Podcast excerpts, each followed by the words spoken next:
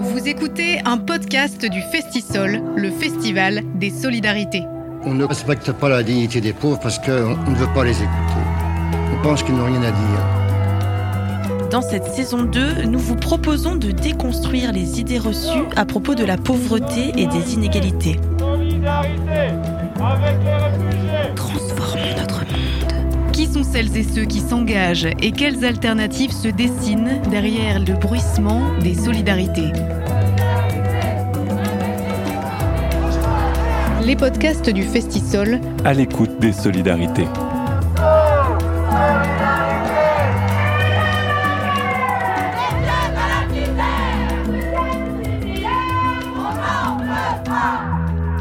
Des femmes et des hommes ont toujours faim aujourd'hui. L'insécurité alimentaire touche 10% de la population mondiale et ce chiffre ne cesse d'augmenter. En 2020, contre-coup de la pandémie, 100 millions de personnes déjà fragilisées ont été rattrapées par la sous-alimentation. Au Tigré, en Guyane, à Madagascar, les causes diffèrent mais les effets sont les mêmes. Le soir, on va se coucher le ventre vide. Et pourtant, l'industrie agroalimentaire promettait et promet toujours qu'elle détient les clés du problème. Ce sont ces géants qui dominent d'ailleurs la production alimentaire mondiale. Pour autant, les problèmes posés par son modèle de production productiviste concentré, intensif, exclusif et financiarisé posent aujourd'hui plus de problèmes qu'elle ne semble en résoudre. Faut-il donc sortir de l'agro-industrie pour s'assurer une sécurité alimentaire mondiale? Nous allons parler de ce sujet dans ce troisième épisode des podcasts du Festisol. Hélène Bautreau, vous êtes chargée de plaidoyer pour Oxfam France. Bonjour à vous. Bonjour. Et puis à distance, qui nous fait l'amitié d'être présent depuis le Togo, Aubin Waibena, bonjour. Bonjour. Vous êtes chargé de programme éducation à la nutrition et au droit à l'alimentation et chef d'antenne sud à l'Organisation pour l'alimentation et le développement local. Et puis vous êtes spécialiste de toutes ces questions d'économie rurale et de l'environnement et des questions agricoles. Alors une première question pour vous, euh, Aubin, qui êtes euh, dans un pays qui est producteur, c'est-à-dire il y a de nombreuses filières agricoles qui fonctionnent et qui fonctionnent bien au Togo, est-ce que vous diriez que l'agro-industrie, c'est euh, plutôt une solution ou un problème quand on parle de sécurité alimentaire? Merci, merci bien pour cette opportunité que vous nous donnez pour intervenir sur les questions de sécurité alimentaire dans, dans nos pays ici. Et venant donc à la question, il faut dire que l'agro-industrie a joué son rôle de sécurité alimentaire par le passé, mais aujourd'hui, avec l'évolution des choses, nous pensons qu'il faudrait qu'on change de modèle pour assurer réellement la souveraineté alimentaire. Il faudrait effectivement que chaque peuple ou bien chaque pays puisse produire ce dont ils ont besoin pour leur alimentation parce que il faut dire que l'impact du système des agro-industries sur euh, la sécurité alimentaire elle-même dans les pays en développement cause euh, beaucoup de problèmes. Ça cause beaucoup de problèmes surtout à nos producteurs, à l'économie des pays qui payent le coût cher. On va en reparler justement de cette question des producteurs, mais peut-être d'abord, Hélène euh, Motro, vous pourriez éventuellement tenter une définition euh, de la, ce qu'on appelle l'insécurité alimentaire, parce que euh, le terme consacré dans le langage courant, c'est la famine ou la faim. La sécurité alimentaire, est-ce que c'est ça ou est-ce que c'est une notion un petit peu plus compliquée? Alors la sécurité alimentaire, c'est qu'une personne puisse avoir accès à l'alimentation, que cette alimentation soit disponible, qu'elle soit adaptée aux besoins nutritionnels d'une personne et que ces trois dimensions soient remplies dans la durée. C'est ça la sécurité alimentaire. Nous, on aime beaucoup parler de droit à l'alimentation puisque ça intègre une composante juridique qui va au-delà de la sécurité alimentaire et ça donne une, voilà, un élément euh, complémentaire, c'est-à-dire que les gouvernements doivent être en mesure d'assurer la sécurité alimentaire de leur population, c'est-à-dire qu'ils doivent permettre à leur population sur leur territoire de, pouvoir accéder à l'alimentation, donc de pouvoir euh, la produire ou de pouvoir euh, y accéder financièrement. Donc un, un, État dans lequel, par exemple, l'ensemble de la production agricole partirait à l'exportation ne remplirait pas cette fonction? Correctement. Si en parallèle, euh, il y a la balance euh, commerciale est, est déficitaire et que la population n'a en plus pas les moyens d'acheter euh, de l'alimentation, en effet. Et du côté des pays du Sud, comment est-ce qu'on pourrait définir aussi le rôle euh, des agro-industries? Parce que quand on parle d'agro-industrie, en fait, on parle d'entreprises euh, souvent multinationales qui peuvent faire de l'alimentaire, mais qui peuvent aussi faire des biocarburants, qui peuvent faire du textile, qui peuvent faire des tas de choses différentes. Comment est-ce que euh, vous vous définiriez ce rôle de l'agro-industrie dans la sécurité ou l'insécurité alimentaire? Alors peut-être même avant de définir l'agro-industrie, il faudrait définir ce que c'est un système agricole et alimentaire. Un système alimentaire euh, dans son voilà, ensemble. Dans son ensemble, puisqu'en fait c'est une- une définition euh, très vaste, puisque ça regroupe en fait tous les éléments et toutes les activités qui participent à la production de notre alimentation et à sa distribution, sa transformation, etc. Donc c'est vraiment toutes les étapes et toutes les externalités qui découlent de ces activités. Aujourd'hui, on dit que notre système agricole et alimentaire, est basé sur un modèle dominant agro-industriel. En fait, euh, depuis euh, la Révolution verte, les années euh, 70, on a eu vraiment... euh, en fait, le système agricole et alimentaire euh, a évolué euh, de la même manière que euh, notre économie. Donc, euh, ultra-libéralisation des échanges, euh, vraiment course au profit. euh, voilà, on est sur un modèle hautement capitalistique qui a profité à une petite poignée d'acteurs. Donc en effet, c'est peut-être un modèle, Aubin le disait, qui a pu permettre d'assurer, en tout cas, ça, ça a donné cette impression d'assurer la sécurité alimentaire sur certains territoires à certains moments, puisqu'on a eu une augmentation très très forte de la production. Malheureusement, en fait, on voit aujourd'hui, parce qu'on a beaucoup plus de recul, que l'augmentation de la production, c'est pas ça la clé, puisque ben, vous l'avez dit en introduction, euh, il y a encore euh, une personne sur dix qui a faim, donc c'est-à-dire qui n'a même pas de quantité suffisante à manger. Et on a des personnes qui sont aussi en, en situation de faim extrême et qui ne parviennent pas à faire euh, deux repas par jour, voire deux repas tous les jours. Donc on est vraiment à d'autres niveaux et ce nombre de personnes est en constante augmentation aussi. Donc euh, on voit bien que euh, le système agricole et alimentaire dominant, en fait, en augmentant la production, on ne parvient pas à résoudre ce problème-là, puisqu'en fait, on produit suffisamment de nourriture pour nourrir euh, 1,5 fois la population mondiale. Donc clairement, ça signifie que euh, le, le modèle agro-industriel dominant n'a pas du tout euh, rempli ses promesses. Donc du coup, il y a une question d'équilibre, euh, donc une question de répartition. Et là, justement, Aubin Ouabena, il y, a un exemple qui se pose au Togo et que j'ai trouvé intéressant d'amener. C'est l'exemple de la filière du poulet, puisque la filière du poulet au Togo, c'est à la fois un pays qui produit et en même temps un pays qui importe des volailles industrielles, donc du coup qui est soumis aux lois du marché dans lequel il y a euh, différents acteurs, des acteurs locaux et des acteurs agro-industriels. Est-ce que vous pouvez nous raconter un peu comment ça se passe concrètement? Déjà, est-ce que ça se passe bien? Et si ça se passe euh, pas très bien, pourquoi est-ce que ça peut poser des problèmes justement? Il y a une production locale importante euh, de poulet au Togo, mais il y a aussi des importations qui viennent euh, des pays asiatiques et puis des pays occidentaux. Mais là où le problème existe, c'est au niveau du prix. Un poulet local ici peut coûter 6 euros à 7 euros, alors que le poulet importé euh, coûte banalement euh, 3 à 4 euros. Ah oui, donc c'est moitié moins cher. Donc, du coup, vu le niveau de vie de la population, il y a plusieurs consommateurs qui s'adonnent donc euh, au poulet importé au détriment donc euh, du poulet local. Alors que c'est prouvé que le poulet local est plus nutritif que le poulet importé.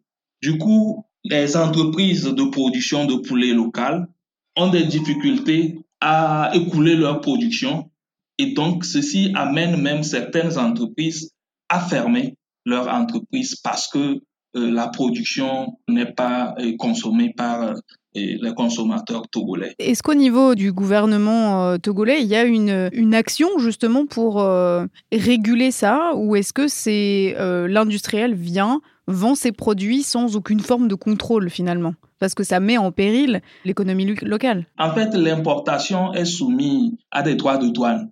Mais les droits de douane sont tellement faibles que ça ne peut pas limiter les importateurs d'importer. Mais tout récemment, le gouvernement a pris un décret demandant aux importateurs d'enlever prioritairement les productions locales avant d'importer. Mais nous sommes dans un pays où des fois les décisions du gouvernement ne sont pas tellement prises en compte par certaines personnes. Même pas plus que la semaine passée, le directeur de, l'élevage a invité les importateurs à respecter donc cette clause parce que c'est constaté quand même qu'il y a des productions locales qui sont vraiment en souffrance. Euh, Hélène Bautreau, justement, est-ce qu'il y a des exemples euh, qui permettraient de, généraliser euh, ce, type de comportement, c'est-à-dire un acteur industriel, voilà, une entreprise qui vient sur un marché comme celui de la filière poulet au Togo et qui vend un produit qui existe déjà, qui fait concurrence justement de cette manière à tel point que ça peut mettre en péril toute une filière dans un pays entier? Oui, on a un exemple très similaire, c'est celui de la filière lait en Afrique de l'Ouest.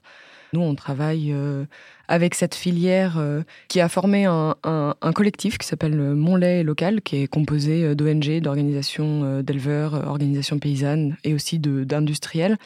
En fait, la filière lait local en Afrique de l'Ouest est plus ou moins développée selon les pays, selon qu'ils soient côtiers ou des pays sahéliens mais à une production en tout cas euh, qui est suffisante pour couvrir euh, une partie euh, des besoins qui augmentent puisqu'il y a une, plus grande population urbaine.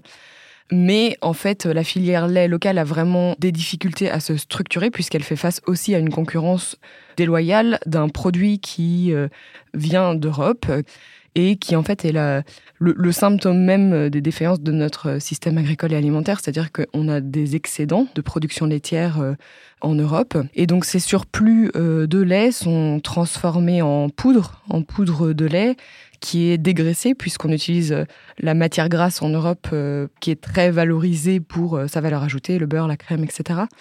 Et donc cette poudre de lait dégraissée est réengraissée avec une matière grasse végétale, très souvent l'huile de palme. Et donc ce substitut euh, laitier, qui n'en est pas en fait, euh, est exporté euh, massivement en Afrique de l'Ouest et est vendu 30% moins cher que le lait local, ce qui crée une concurrence à laquelle la filière lait local ne peut pas faire face. Donc on travaille aussi, nous, en parallèle en Europe pour essayer de réguler ce type de pratique puisque la demande euh, vraiment au niveau local, c'est qu'il y ait une collecte de lait local qui soit beaucoup plus forte et qui soit euh, faite de manière équitable, juste et qui puisse assurer surtout un, revenu euh, aux producteurs locaux. C'est une logique de prédation ou c'est une logique tout simplement purement commerciale? C'est-à-dire, on fabrique de la crème, du beurre pour les pays qui en consomment. Cette production, elle génère un sous-produit. Et donc, on va bien faire quelque chose de sous-produit. Est-ce que c'est une course à la valorisation systématique de tous les sous-produits, quels qu'ils soient, de manière à pouvoir écouler et de ne pas avoir de, pertes ou de gâchis Ou bien est-ce que c'est une véritable logique de prédation consistant à cibler des marchés qui sont un peu fragiles, vulnérables ou qui sont moins euh, protégés que ne peuvent l'être les marchés intérieurs de l'Union européenne, par exemple, pour organiser une concurrence déloyale et finalement faire de l'argent? C'est un peu les deux. Surtout que euh, voilà, la poudre de lait euh, en équivalent laitier, c'est vendu en dessous des coûts de production. C'est quasiment un déchet en fait. Bah exactement, c'est un surplus. Enfin, c'est parfois même euh, jeté en fait quand il n'y a pas de débouché. Et la logique de prédation, on la retrouve dans le sens où l'Afrique de l'Ouest peut être considérée maintenant comme un nouveau marché. On le voit dans certains documents d'entreprise hein, qui voient voilà un nouveau marché euh, émergent, donc euh, une opportunité. Euh, et sur le fait qu'il y ait moins de barrières, il y a en effet des barrières à l'export qui sont assez faibles. Et en plus, on a une logique aussi de politique commerciale qui est assez agressive de la part de l'Union européenne, puisque le but, c'est de signer des accords de partenariat économique avec la région Afrique de l'Ouest. Donc, c'est un accord de partenariat économique qui a échoué pour l'instant. On a juste des accords de partenariat économique temporaires avec seulement deux États mais pour euh, libéraliser encore plus euh, les échanges et abaisser encore plus euh, les droits de douane. Et pour réfléchir et débattre d'autres modèles de système alimentaire, vous pouvez donc aller voir aussi de plus près un festival qui s'appelle Alimentaire, comme la Terre, festival de cinéma décentralisé dédié justement à toutes ces questions. Il se déroule du 15 octobre au 30 novembre, donc en ce moment. Et de notre côté, on va bien sûr reparler des problèmes que peuvent poser ces produits alimentaires industriels une fois qu'ils sont arrivés sur les marchés. Mais d'abord, on va écouter une actrice du Festisol, experte euh, des questions de solidarité internationale et surtout des initiatives concrètes d'éducation populaire à la citoyenneté. Elle nous parle notamment des solutions concrètes, là encore, pour lutter contre la pauvreté et les inégalités alimentaires.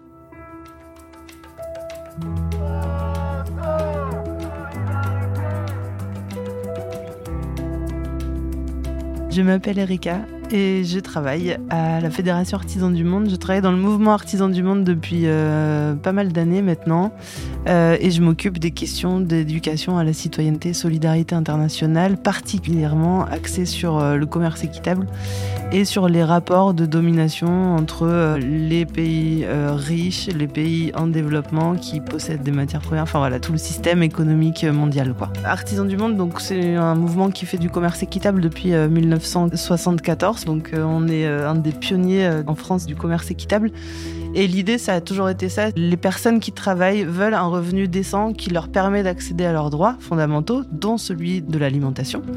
Et du coup, euh, le mouvement artisan du monde, les bénévoles ici en France euh, ont trois moyens d'action. La distribution de produits euh, de manière équitable, hein, c'est-à-dire que tout le fonctionnement des magasins d'artisans du monde fonctionne selon des principes de commerce équitable, l'éducation au commerce équitable et le plaidoyer en faveur d'un commerce plus juste entre les pays du monde. Donc ça, ça va être interpeller les élus pour euh, demander des changements de loi, etc. Demander des lois pour plus de justice entre les échanges internationaux. Le SCI, l'éducation à la citoyenneté, solidarité internationale. Pour le faire un peu court, ça serait un peu euh, la branche solidarité internationale de l'éducation populaire dans le sens euh, originel du terme, c'est-à-dire l'idée que les personnes s'éduquent entre elles en étudiant le monde, de permettre au peuple de pouvoir prendre conscience de la place dans laquelle il est assigné afin de pouvoir s'émanciper de cette place-là et de pouvoir euh, devenir euh, acteur de changement. Et là, Lexi, c'est vraiment axé sur des questions de solidarité internationale, de rapports mondiaux, etc. Se dire que le monde n'appartient à personne, appartient à tout le monde et les ressources euh, aussi, et que du coup, on est tous égaux. tout le monde peut vivre librement et pouvoir accéder à ses droits librement dans le monde. Et puis, du coup, l'idée, c'est de, de, pouvoir lisser les rapports de domination qui pourraient exister entre euh, les dominants, les dominés, bien sûr, les opprimés, quoi. On intervient pas mal en lycée agricole aussi, euh, dans tout le réseau artisan du monde. Hein, et l'idée, c'est de sensibiliser sur les modes de production qui permettent euh, le respect de l'humanité et de la planète, en termes de respect de la biodiversité, à la fois en termes de, travail décent des personnes. Concrètement, ça va être du photolangage, ça va être montrer plusieurs types de plantations. À votre avis, laquelle favorise des échanges qui seront les plus éthiques en fait? L'idée, c'est de dire que le, système de monoculture euh, qui pourrit les sols, euh, qui fait appel à de la main-d'œuvre euh, salariée et dans des conditions quasiment proches de l'esclavage, on va dire, c'est pas satisfaisant pour l'humanité. Cette activité éducative, nous, ce qu'on fait, c'est souvent sous forme de jeu. Hein. Nous, on utilise beaucoup la pédagogie euh, interactive et euh, il n'y a personne qui transmet un savoir. Euh. Et donc là, l'idée, c'est de faire émerger les savoirs par le groupe. Donc on a des techniques d'animation participative, active, où on va placer les gens en situation de construire eux-mêmes leur savoir. Donc des jeux de mise en situation, euh, le jeu du commerce mondial, le panique à la Transit School euh, qu'on vient de fabriquer. C'est un jeu d'enquête qu'on vient de sortir pour les collégiens où bah, ils vont essayer de mener des, euh, énigmes. Quelqu'un est venu saccager la Transit School, c'est leur collège. Et il faut trouver les coupables. Et donc, ils ont trois énigmes à résoudre par petit groupe de quatre. Et ensuite, ils récoltent des indices. Ils essayent de trouver le coupable qui appartient au collège de la main invisible. Et euh, l'idée, c'est pas d'aller le pendre sur la place publique, euh, ce coupable, mais euh, d'essayer de le retourner. Donc après, ils vont essayer de développer des argumentaires, etc., pour essayer de faire en sorte que ceux qui ont semé la panique dans la Transit School puissent mettre en place des actions concrètes, vertueuses pour, la, pour, pour l'humanité, pour la planète.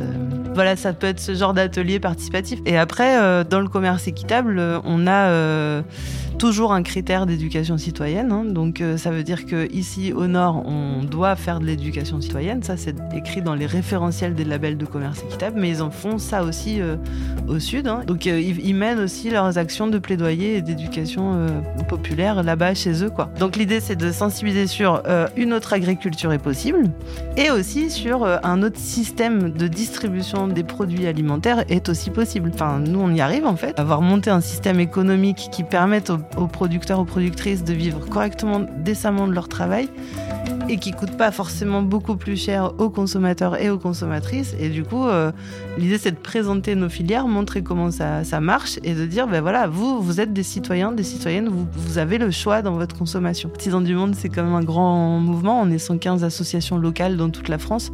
Le festival nous offre ce cadre de mobilisation commun avec une visibilité commune, etc. Et du coup, ça donne une puissance à l'action en fait. Le temps du festival, c'est quand même un rendez-vous du mouvement euh, assez fort. Et là, on va lancer une campagne qui s'appelle Climat et agriculture, place euh, aux alternatives, place au commerce équitable. Très prochainement, euh, dans toute la France, on envoie les, euh, les visuels, les affiches, tout ça. Et puis l'idée, c'est justement de parler de, de, nouveaux modes de production et de consommation qui soient plus justes, écologiques, inclusifs et solidaires. Nous voici de retour dans les podcasts du Festisol pour parler sécurité alimentaire et agro-industrie. Je refais rapidement euh, les présentations. Hélène Bautreau, chargée de plaidoyer pour Oxfam, et Aubin Waibena, chargé de programme éducation à la nutrition et au droit à l'alimentation. Une euh, question sur la consommation se pose, euh, puisqu'on a défriché un petit peu au début de cette émission, le fait que, oui, les agro-industriels alimentaires si on ne parle vraiment que d'eux, poussent à produire toujours plus, toujours plus. Et en réalité, il y a déjà une situation de surproduction. Donc finalement, euh, la question, ce serait plutôt un problème de répartition euh, finalement, mais euh, dans la grande répartition euh, mondiale des systèmes alimentaires, est-ce que le, cliché du fait qu'on dise au nord on mange trop, au sud on mange pas assez est toujours avéré, ou bien est-ce qu'il y a déjà d'autres problèmes qui se posent en termes de consommation de produits alimentaires et en particulier des, des produits agroalimentaires qui dominent euh, le système alimentaire euh, Hélène Bautreau Donc oui, il y a un problème de répartition qui est très fort puisqu'en effet on produit euh, suffisamment de, nourriture. Et en fait cette production elle n'a fait que augmenter hein, ces dernières années. Donc elle continue d'augmenter encore aujourd'hui Oui, alors c'est territorial, c'est-à-dire qu'il y a des endroits où la, production va décroître selon les années, selon les aléas climatiques, mais de manière générale, les chercheurs estiment qu'elle a fait qu'augmenter depuis plusieurs années. Et les pays les, plus euh, riches, disons, consomment euh, bah, déjà davantage de nourriture et font des choix alimentaires, surtout qui sont plus gourmands en ressources. Après, on retrouve quand même des problématiques euh, similaires, c'est-à-dire que c'est pas parce que on note ça qu'il n'y a pas de sous-alimentation dans nos pays et qu'il n'y a pas d'obésité dans des pays avec des revenus intermédiaires ou, ou des revenus faibles. Pour se sortir justement de ce paradoxe-là, on a de la nourriture en quantité euh, disponible, mais finalement, euh, celle dont on dispose est soit de mauvaise qualité ou alors pose des problèmes en, santé publique. Est-ce que ça, c'est quelque chose qui fait l'objet d'une prise de conscience au niveau international? Est-ce qu'il y a un changement de paradigme autour de ça, de dire, bon, c'est bien gentil d'avoir euh, des, des, quantités industrielles de nourriture, mais encore faut-il qu'elles soient qualitatives Oui, complètement. On parle de plus en plus de ce qu'on appelle les déserts alimentaires. Alors c'est peut-être une notion qui est plus courante, notamment en Amérique du Nord, c'est-à-dire c'est des zones où il n'y a pas d'accès à une alimentation euh, fraîche. Et en fait, euh, c'est vraiment quelque chose de très courant puisque les derniers chiffres des Nations Unies, donc de cette année, estiment qu'il y a 3 milliards euh, de personnes dans le monde qui n'ont pas les moyens d'accéder à une alimentation saine, diversifiée. Donc qui n'ont juste pas les moyens d'avoir une nourriture qui est suffisamment nutritive. Donc 3 milliards de personnes, c'est quand même un peu plus d'un tiers de de la population mondiale. C'est énorme. Il y a une prise de conscience, euh, mais en parallèle, euh, on reste toujours sur le même modèle. Il n'y a pas vraiment de remise en cause. On a vraiment euh, le développement de modèles alternatifs. On a quelques politiques publiques qui vont dans le bon sens.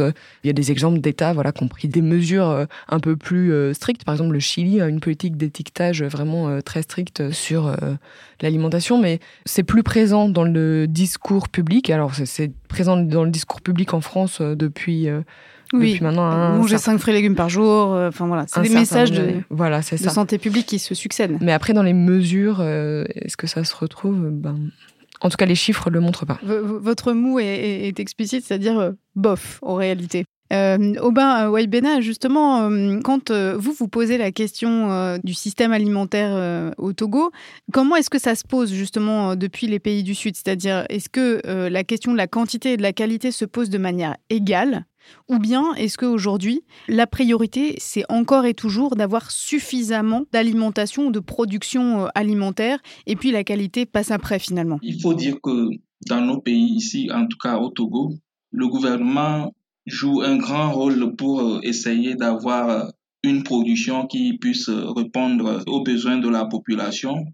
Mais comme nous venons de le dire, les aliments qu'on importe dans nos pays, leur qualité est des fois douteuse. Ce qui fait que, à notre niveau, nous disons que la production locale qui est au Togo, elle est plus nutritive que la production qui est importée. Est-ce que vous voulez bien nous donner un, exemple d'une production ou d'un produit euh, alimentaire qui pose problème, qui est de mauvaise qualité et qui est reconnu comme ça euh, sur le marché togolais comme étant de mauvaise qualité, mais qui continue euh, d'être disponible et, et vendu? Oui, nous allons indexer par exemple les cubes ou les bouillons qu'on utilise pour l'assaisonnement des sauces. Nous prenons aussi l'exemple des concentrés de tomates. En tout cas, l'exemple des concentrés de tomates, il y a des concentrés de tomates qui sont transformés ici localement, mais on constate aussi que ces tomates transformées localement ont plus d'éléments de tomates que les tomates qui sont importées.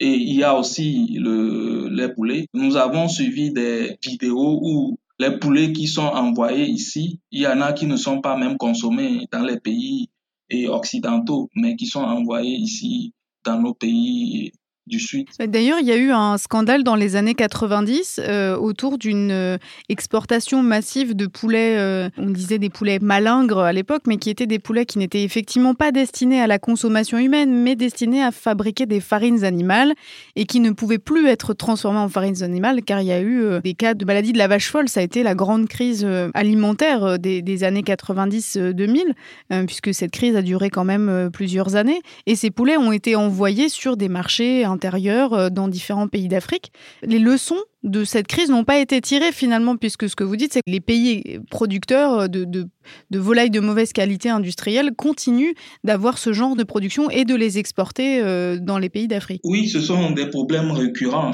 On peut même citer aussi le riz parce que de temps en temps, il y a des associations de consommateurs qui constatent qu'il y a des produits avariés qu'on déverse dans nos pays. Et donc, euh, pas seulement le riz, il y a plusieurs exemples comme ça. Ces questions d'importation, nous disons que c'est pour gérer le court terme, mais les questions d'alimentation doivent être prises dans un angle de long terme pour analyser et voir comment chaque peuple peut produire ce qu'il va manger. Et nous avons les capacités de pouvoir produire ce que nous allons manger parce que nous avons une diversité culinaire qu'on peut valoriser, mais ces importations aussi font que des gens laissent ce qu'ils ont ou bien ce que leurs euh, grands-parents ont eu l'habitude de consommer à, la faveur de, de ce qui est toujours importé. Et il y en a dans la population qui pensent que les aliments qui sont importés sont de meilleure qualité parce que peut-être que c'est une question d'emballage, c'est bien emballé, ou bien c'est attirant aux yeux, c'est doux, c'est sucré. Et donc, on préfère donc euh, cette consommation euh, sans compter le danger qu'il y a derrière la consommation de ces produits. Le danger, je veux dire, le danger, il est d'abord économique, il est au niveau de santé, il est au niveau de l'environnement aussi.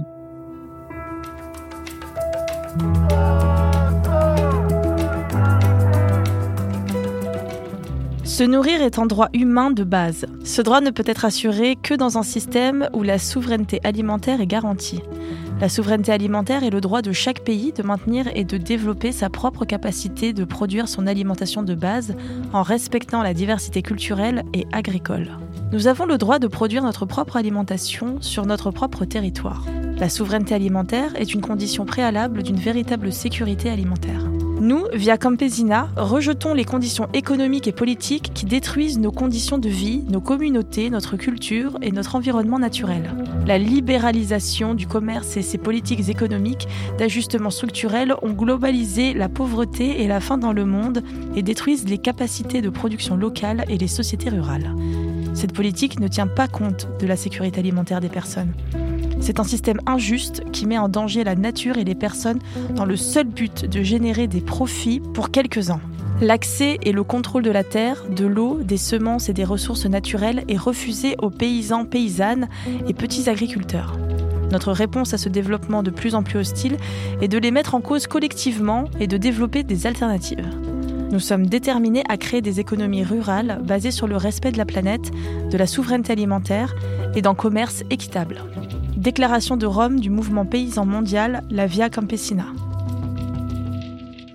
Et pour assurer la souveraineté alimentaire, il faut donc non seulement que la balance commerciale euh, soit équilibrée, mais aussi que les cultures exportées euh, ne privent pas les populations d'un aliment euh, qui soit sain, produit sur place, de manière aussi peut-être plus écologique.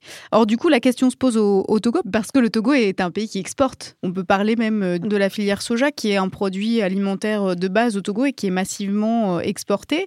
Est-ce que ça, ça peut aussi poser des problèmes de disponibilité? C'est-à-dire quand un pays déjà produit par lui-même, ses consommateurs et ses consommatrices n'ont pas toujours la possibilité de consommer les produits qui sont faits localement parce que justement ça, ça part à l'exportation. Bien évidemment, parce que vous savez que des gens ont tendance à délaisser les autres cultures pour cultiver seulement le soja qui est destiné juste à l'exportation. Les conditions de production qui sont derrière ça aussi attirent les gens puisque l'importateur vient il voit des producteurs, il, il, leur dit, OK, je vous accorde du crédit pour euh, me produire euh, tel hectare de, de, soja. Et à la récolte, moi, je viens ramasser pour euh, exporter. Et donc, ça reste aussi un problème. Et nos gouvernants doivent aussi se pencher sur ça. Et même le producteur n'ont même pas cette capacité financière d'acheter même un, un bol de soja parce que ça revient cher. Alors que le soja, il rentre dans la consommation de plusieurs Togolais. Voilà comment le problème se pose à ce niveau. Alors, est-ce qu'au niveau institutionnel, ça bouge un petit peu et qu'il y a une prise de conscience que ça, euh, c'est en partie à cause des pratiques commerciales, de la non-régulation euh, des marchés? Est-ce qu'il y a une conscience de ça ou est-ce que pour l'instant on voit encore l'agro-industrie comme euh, plutôt une solution que la cause de ces problématiques-là? En tout cas, si au niveau institutionnel, euh, on en voit la cause, c'est encore très très balbutiant. Si on la voit, c'est de très loin, quoi. Et dans le de très loin.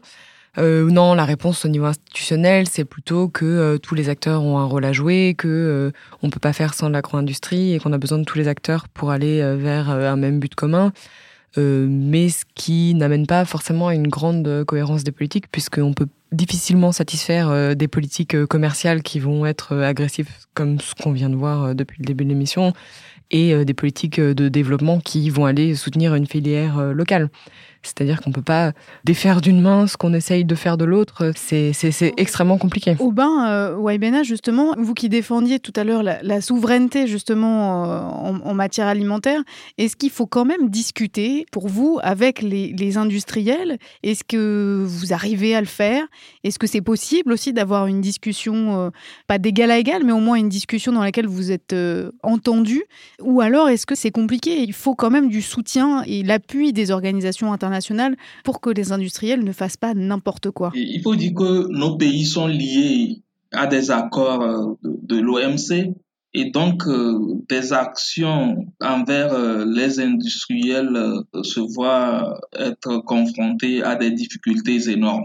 Les gouvernants des pays du Sud n'ayant pas une grande force pour influencer les choses semblent se tourner plutôt vers euh, leur euh, population pour des prises de conscience au niveau individuel qui puissent un peu euh, faire bouger les choses en amenant leur population à s'intéresser à la consommation des produits fabriqués dans leur territoire au niveau de l'UMOA, l'Union économique et monétaire ouest africain.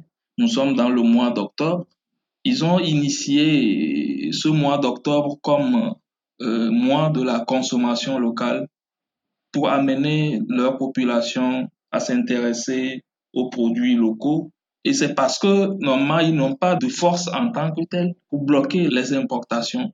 D'ailleurs, il y a des accords euh, qui sont en cours et certains pays refusent de signer ces accords, mais on fait des pressions sur ces pays pour qu'ils puissent signer des accords pour permettre les importations des produits alimentaires, alors qu'on sait bien que ces importations viendront saper l'économie des pays du Sud. Donc, il faut vraiment l'engagement des organisations internationales, surtout, qui doivent se pencher vraiment sur euh, le problème. Alors ces engagements, euh, ils existent hein, bien sûr du côté citoyen, du côté de la société civile et puis du côté des productrices, des producteurs qui sont euh, sur le terrain.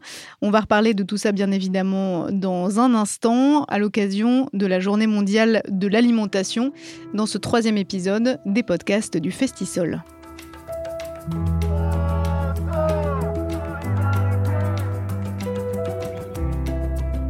Le gouvernement actuel, le pire de toute l'histoire récente du pays, continue à agir pour les plus riches, à donner les ressources au secteur financier, à acheter des tanks pour la police et à favoriser encore plus l'importation de maïs transgénique. Il ignore l'importance et la valeur de l'agriculture paysanne qui, malgré toutes les difficultés, fournit encore 70% des aliments des villes. Les fermes sont loin des villes et villages, dispersées et peu de paysans ont un moyen de transport. À cause de la pandémie, notre réseau de marchés paysans bio a dû s'arrêter. C'est pourquoi les paysannes et paysans sont en train, avec l'appui de quelques élus locaux, de mettre en place des stratégies pour utiliser les marchés comme des centres logistiques de collecte et de livraison à domicile. Mais ces solutions sont limitées, surtout à cause du prix du transport rural. Alfredo, paysan bio en Colombie.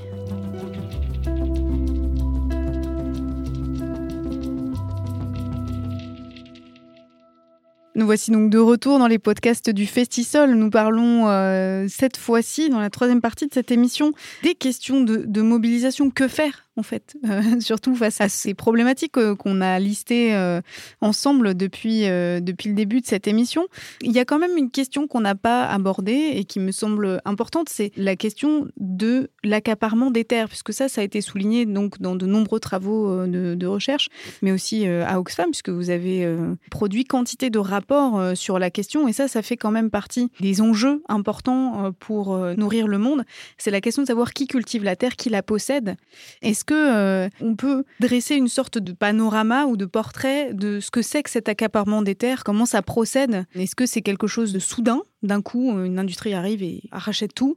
Est-ce que c'est plus euh, insidieux? Voilà, comment ça fonctionne justement ce, mécanisme-là? C'est un peu les deux. En fait, l'accaparement des terres, c'est euh, déposséder des populations, des communautés de l'usage de leurs terres, voire même leur acheter les terres ou leur prendre les terres, voilà. Et les contraindre soit à, se déplacer, soit à changer d'activité. C'est quelque chose qui malheureusement euh, est très associé à des pratiques agro-industrielles puisque euh, c'est en général euh, lié avec bah, un changement d'usage des sols, c'est-à-dire que sur des territoires où on avait des forêts qui étaient préservées par des populations autochtones, euh, on va avoir le développement euh, d'une agro-industrie euh, pour, par exemple, l'huile de palme, voilà, de, la plantation de, monoculture. C'est des choses qui sont assez courantes. Nous, on a regardé notamment le cas du Pérou, où on a remarqué que de nombreuses communautés sont dépossédées de l'usage qu'elles faisaient de la forêt. C'était vraiment des, communautés protectrices de la forêt. Et la forêt amazonienne euh, est vraiment très très importante en termes de euh, stockage de carbone. Donc c'est vraiment important en termes de, de biens communs et, et c'est aussi très très important pour la sécurité alimentaire de ces populations et tout simplement parce que c'est leur euh, espace de vie. Et c'est aussi lié, oui, bah, on le disait au tout début, mais au développement de ce qu'on appelle, alors nous on n'aime pas trop le terme biocarburant parce que c'est un, un faux bon terme, mais des, ça a l'air joli vu de, voilà, vu de loin. Mais des agro, des agrocarburants, en effet. Des carburants qui sont euh, produits à partir de maïs ou de... Exactement, qui sont produits à partir de, de matière euh, végétale. Donc ça, c'est des, euh, les images d'Épinal, euh, c'est des gigantesques champs de maïs ou d'autres céréales à perte de vue qui sont cultivés par des gigantesques machines. Enfin, il y a des images assez effrayantes de ça, notamment dans quelques documentaires. J'en cite un puisque ça va déboucher sur une question ensuite, mais il y a un documentaire qui s'appelle Les pollinisateurs, documentaire néerlandais de Peter Nelson dans lequel justement ces, ces exploitations, c'est surtout aux États-Unis et au Canada, mais en particulier aux États-Unis, comme un modèle qui a été reproduit ensuite dans les pays du Sud. Euh, on voit comme ça des gigantesques étendues et dans lequel, euh, en fait, le sol est mort, c'est-à-dire que ce n'est que de la poussière qui est fertilisée avec euh, des produits chimiques et qui a tué tous les pollinisateurs aux alentours. Ça, c'est des modèles qui sont catastrophiques dans les pays du Nord et qui ont déjà montré qu'ils étaient catastrophiques dans les pays du Nord. Est-ce qu'il y a un déni justement de l'échec de ces modèles? Est-ce que ça, ça évolue aussi un petit peu? Ou est-ce qu'on en est encore au stade de se dire mais c'est un mal nécessaire pour que la productivité soit à son maximum. Non, il y a quand même une évolution, en tout cas au niveau du discours scientifique et au niveau du discours euh, institutionnel de certains États. il y a quand même eu les rapports euh, du GIEC qui ont montré une forte corrélation entre l'usage des sols et euh, justement les émissions de gaz à effet de serre. Enfin, le rapport qu'a sorti le GIEC en, 2019, notamment sur la dégradation des terres, les pertes de biodiversité associées, euh, voilà, et qui va causer forcément des pertes de rendement aussi euh, à terme, et qui aggrave le changement climatique. Et ce qui est pire, c'est que euh, ce genre de modèle dit de pays riches à haut revenu est ce qui cause le changement climatique. En fait, l'agriculture, c'est un secteur qui est extrêmement émetteur de gaz à effet de serre, parce qu'il n'y a pas que le CO2 dans les gaz à effet de serre, il y a aussi le méthane et le protoxyde d'azote qui sont directement issus de l'activité agricole, et notamment de l'activité d'élevage. Et donc, ce type de production alimentaire alimente énormément euh, les émissions de gaz à effet de serre. On dit que notre système agricole et alimentaire, donc de la fourche à la fourchette, c'est environ 37% des émissions de gaz à effet de serre euh, mondiales.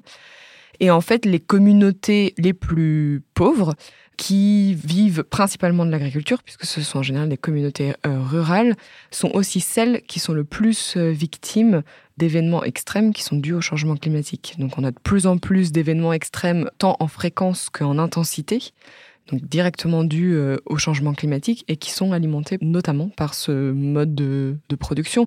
Donc on est vraiment dans un cas d'injustice climatique qui est extrêmement criant dans notre système agricole et alimentaire, c'est vraiment très symptomatique. On, voit qu'en fait, ceux qui sont moins responsables de la crise climatique sont ceux qui en souffrent le plus. Et en plus, on ajoute à cela qu'il euh, il n'y a pas de responsabilité partagée, puisque en fait, euh, les pays du Nord qui se sont quand même engagés à fournir des financements pour l'adaptation au changement climatique finalement, euh, on se rend compte que c'est vraiment pas du tout suffisant. Si on met bout à bout tous les financements euh, publics qui devraient aller à l'adaptation au changement climatique, qu'on divise par euh, les 1,5 milliards de producteurs et productrices des pays du Sud, ça fait moins de 3 euros par an. Ça fait pas beaucoup à l'arrivée. non, bah, moins de 3 euros par an, voilà, c'est pour s'adapter au changement climatique, c'est on peut même parler d'un chiffre euh, assez ridicule, mais euh, Aubin Waibena, justement, est-ce que euh, au Togo et dans les pays que vous avez étudiés, que vous connaissez, cette problématique de voir les modèles agro-industriel agricole, c'est-à-dire la concentration des terres,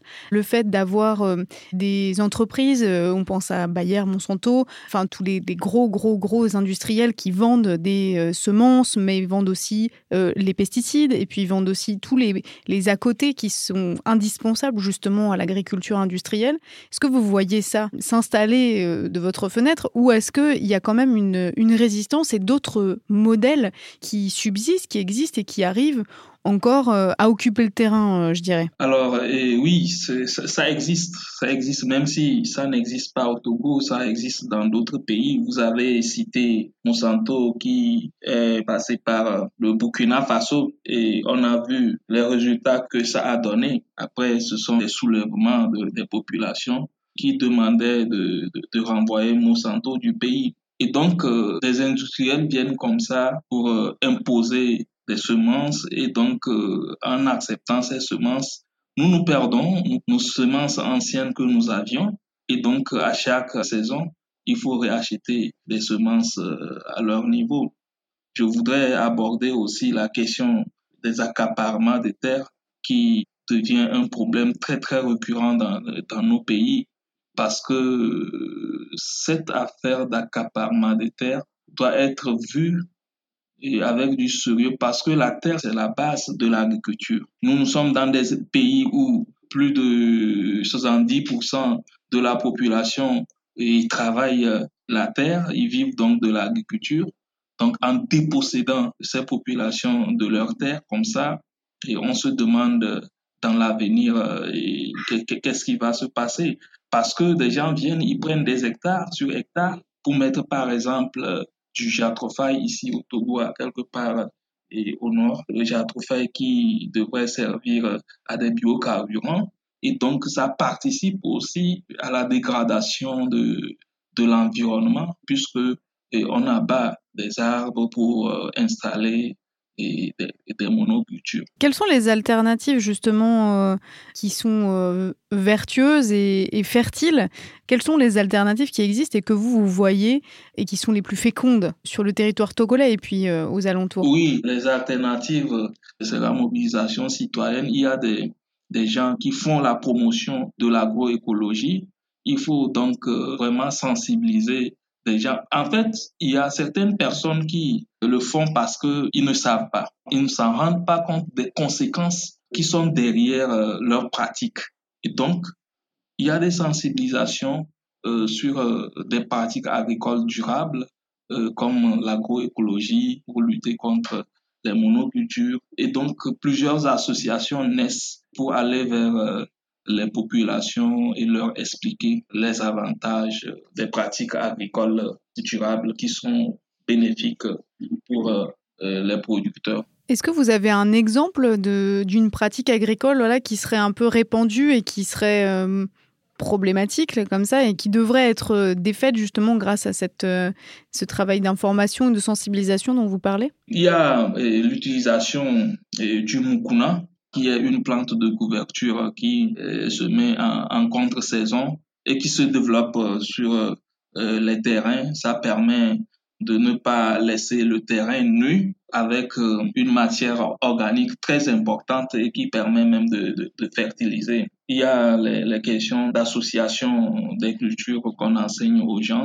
Et puis, il y a l'agroécologie. On montre aux producteurs qu'il ne faut pas détruire tous les arbres sur le terrain ou bien brûler complètement tout ce qu'il y a comme matière organique avant de, de passer à la semis. Il y a aussi l'utilisation des, des herbicides qui ne sont pas même homologués qui comporte des éléments de danger pour la fertilisation des sols, ça détruit. C'est assez destructeur, effectivement. Justement, ça, euh, ce dont euh, Aubin Waibena euh, nous donne une photographie ici, l'agroécologie, c'est-à-dire d'autres pratiques. Hélène Bautreau, est-ce que vous pouvez rapidement définir ce que c'est l'agroécologie? Parce qu'on pourrait penser que c'est juste faire de l'écologie dans l'agriculture, c'est en fait un petit peu plus compliqué que ça. Et puis, est-ce que ça peut aujourd'hui être considéré comme un système concurrent qui permettrait justement de sortir de ce euh, système alimentaire dominé par l'agro-industrie. En effet, l'agroécologie, ça va plus loin que des pratiques euh, agronomiques. C'est aussi euh, une science et c'est aussi un mouvement social. Donc c'est vraiment trois composantes, parce que c'est un système qui est éminemment politique.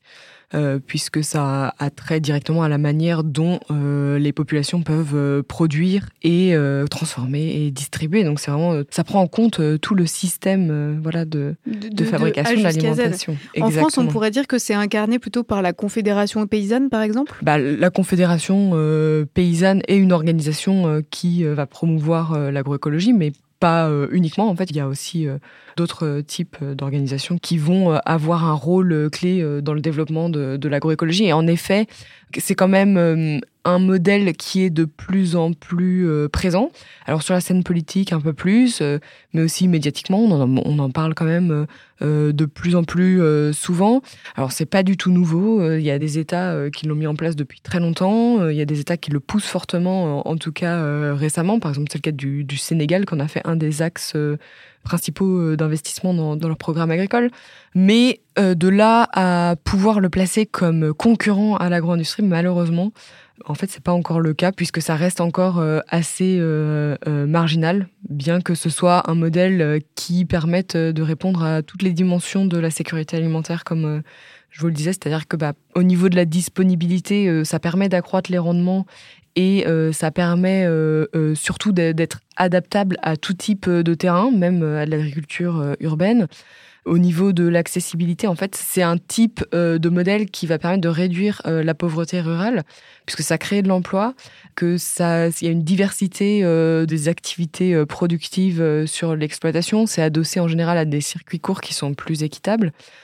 Au niveau aussi de la nutrition, puisque c'est, on a des produits qui sont euh, en général beaucoup plus nutritifs, et de la durabilité, puisqu'en fait ça a un effet direct à la fois sur l'adaptation au changement climatique. C'est des systèmes qui sont extrêmement euh, résilients et qui vont beaucoup mieux se remettre euh, de chocs climatiques. Et de l'atténuation du changement climatique, puisque c'est des systèmes qui vont séquestrer du carbone dans les sols, ce qui est extrêmement important et ce dont beaucoup de monde parle actuellement, la séquestration du carbone, la neutralité carbone. Voilà, l'agroécologie, c'est aussi un système qui permet ça. Voilà, c'est une approche, l'agroécologie, euh, avec des principes fondateurs qui permettent justement de garantir le droit à l'alimentation de toutes et tous que nous, on, met euh, très très fortement en avant et que pour lesquels on encourage les financements. Malheureusement, euh, voilà, on voit qu'il n'y a pas assez de financement pour l'agroécologie euh, versus pour l'agro-industrie. C'est encore l'agro-industrie qui remporte à la fois le, le soutien financier et et parfois euh, qui, qui l'emportent dans les discours politiques. Si vous pensez que justement cette euh, crise du Covid, dont on a finalement peu parlé pendant cette émission, mais qui est quand même euh, là un peu en creux, puisque bon, c'est quand même une crise qui a été révélatrice aussi de, beaucoup de failles, ça pourrait pousser un peu plus dans cette direction-là, faire comprendre aussi que oui, l'agriculture agro-industrielle, elle pose des tas de problèmes en termes de production, de santé publique, voire même, enfin de manière générale en termes d'élevage et tout. Enfin, ça, pose trop de problèmes à la fois et que euh, si on ne veut pas revivre euh, euh, des, crises alimentaires, des crises de, pandémiques, voilà, des, crises écologiques, il faut aussi sortir de ce modèle-là. Oui, complètement, puisqu'en plus, ça a été beaucoup plus présent avec l'émergence de cette pandémie que l'élevage industriel, notamment, a joué un rôle fort, puisque les pratiques d'élevage standardisées peuvent entraîner des zoonoses pour faire un énorme raccourci, mais et Les zoonoses, c'est le passage de, maladies d'animaux sauvages à des animaux élevés de manière industrielle pour finalement arriver jusqu'aux êtres humains. Jusqu'aux êtres humains. Et voilà, donc c'est un raccourci, mais euh, c'est quelque chose de tout à fait réel et ça peut euh, voilà, occasionner ce genre d'événement. Et en plus, on en a peut-être un peu moins euh, parlé dans l'émission, mais sur, euh, je pense, euh, les droits des travailleurs et travailleuses dans les chaînes d'approvisionnement alimentaire. En fait, la grande distribution et l'industrie agroalimentaire a engrangé des bénéfices monstrueux pendant cette pandémie, puisque voilà, c'est pas un secteur qui s'est arrêté. Ils ont reversé énormément de dividendes. Et en parallèle, nous, ce qu'on a vu dans un rapport qu'on a sorti il y a quelques mois, c'est que les conditions de vie des travailleurs et des travailleuses se sont dégradées. C'est-à-dire que voilà, il y a toujours pas de revenus décents, il y a des des droits humains.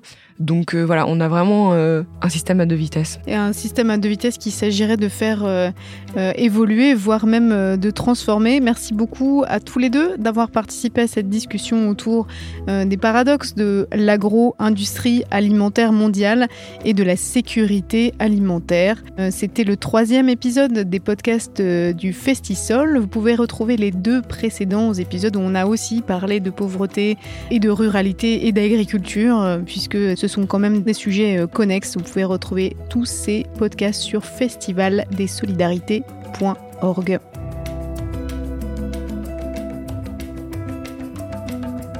Les paysans et les autres personnes travaillant dans les zones rurales ont droit à un niveau de vie suffisant pour eux-mêmes et pour leurs familles, ainsi qu'à un accès facilité aux moyens de production nécessaires à cette fin, notamment les outils de production, l'assistance technique, le crédit, les assurances et d'autres services financiers.